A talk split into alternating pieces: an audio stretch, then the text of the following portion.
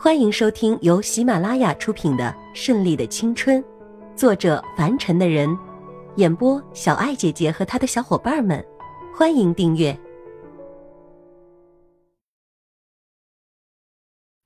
第十五章。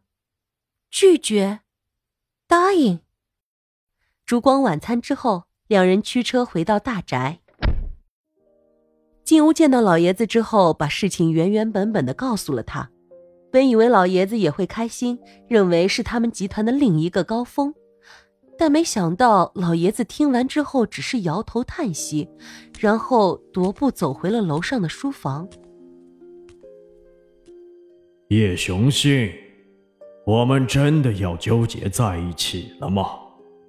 你那个老婆是什么样的人？怎么可能任凭我们这丫头闹呢？能容忍得了吗？这对我的女儿，肯定又是一个挑战啊！娇娇，这个不能怪爸爸阻止你，不要恨爸爸，我也是为了你好啊。因为那个婆婆不是你能对付得了的，她的要求不是你能达到的，而且，她要求的都是温柔的、娴熟的，可是。你这倔强的性格，火爆的脾气，绝对就是吃亏，受气不是爸爸乐意见到的。如果你妈妈在世，也不会让你受委屈的。整个晚上，老爷子都没有睡好觉，真的是为了这个孩子操碎了心啊。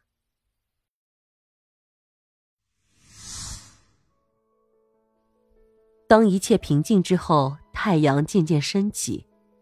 总统套房内的窗子全都是用质量很好的遮光布遮住，所以阳光也没有照进来。但因为喝了太多酒，嘴里渴得要命的千亿娇难受的睁开了眼睛，迷迷糊糊的去摸床边的壁灯，可摸了半天也没有摸到，而且桌子也跟印象中不一样了。怎么回事儿？可一挪动身子，却发现身边还有一个人。凭借感觉，还是个男人，自己脖子也有点僵硬，好像一直枕在他的胳膊上。挪动一下身子，走到窗边，拉开窗帘，一线阳光透过玻璃窗，看清了床上的男人。啊！千一娇顿时傻了眼，竟然是叶世祖！一声尖叫惊醒了床上的男人，叶世祖下床，赤着脚走到窗前。拉开窗帘，看着千亿娇，笑的是那样迷人。叫什么？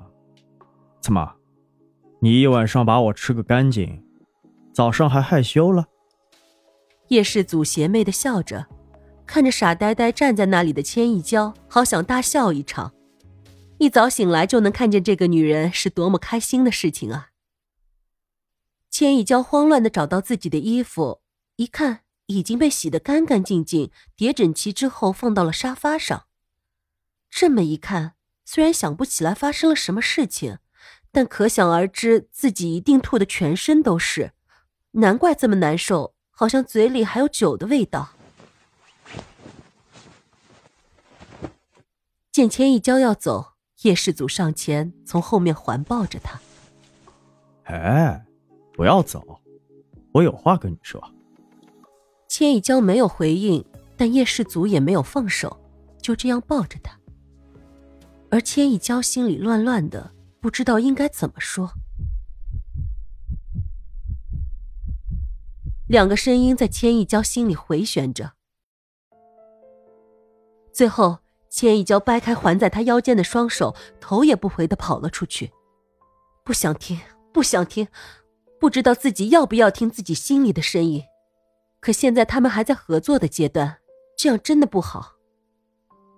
叶世祖在后面追了两步，带他跑出房间，又止步。好吧，给他一点时间想想，都要一点时间消化的。这太突然了。回头正巧看见床上的那片殷红，那么的刺眼，看着那朵血色的玫瑰，微微的笑了。这个女人，注定是我的。谁也不可以把他从我身边带走。千一娇跑出酒店，才想起自己的包包还在房间内。虽然不想再回去取，可犹豫再三，还是走了回去。待到房间门口的时候，发现门还没有关，悄声走了进去。叶世祖背对着门坐在沙发上，手里好像还拿着一件东西。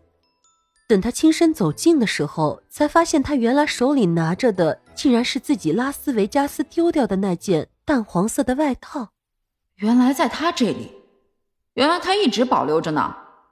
这个男人看似冷酷，原来还是有些柔情的一面嘛。此时却没有了刚刚那样的意气用事，反而觉得心里暖暖的。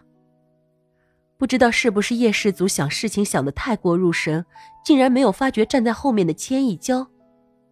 就听千亿娇轻咳一声，把叶氏祖从幻想中拉回现实。他猛地一回头，发现千亿娇有些娇羞的站在后面，眼神温柔的看着他。你，怎么，回来了？叶氏祖问这个问题的时候，自己都觉得有些别扭，可却实在想不出有什么理由。难道是他这么快就想明白了，回来要跟我？千亿娇此时又恢复了高傲、野蛮、麻辣的一面，随手一指另一个沙发上的包包：“我我的包包落这里了，所以回来取。你不要想多了，想入非非是没有用的。”千亿娇一转身，拿起包包朝外走的时候，好像又想起来什么，又转身。还还有，我的物品是不是该归还我了？千一娇指着叶世祖手里拿着的那件淡黄色的外套，轻轻的笑着，没有嘲讽，没有耍弄，只是想问一下他的态度。可当一听千一娇要要回自己的东西，叶世祖索性耍了个无赖，把东西藏在身后。这可没有注明是你的呀，是我在一位美女那儿捡来的，她是答应的哦。哼哼哼，跟我耍无赖，真是小巫见大巫。看见叶氏族又是这副神情，千一娇简直觉得是自己看错人了，转身气呼呼的走了。本集播讲完毕，喜欢的话就订阅吧，下集更精彩哦。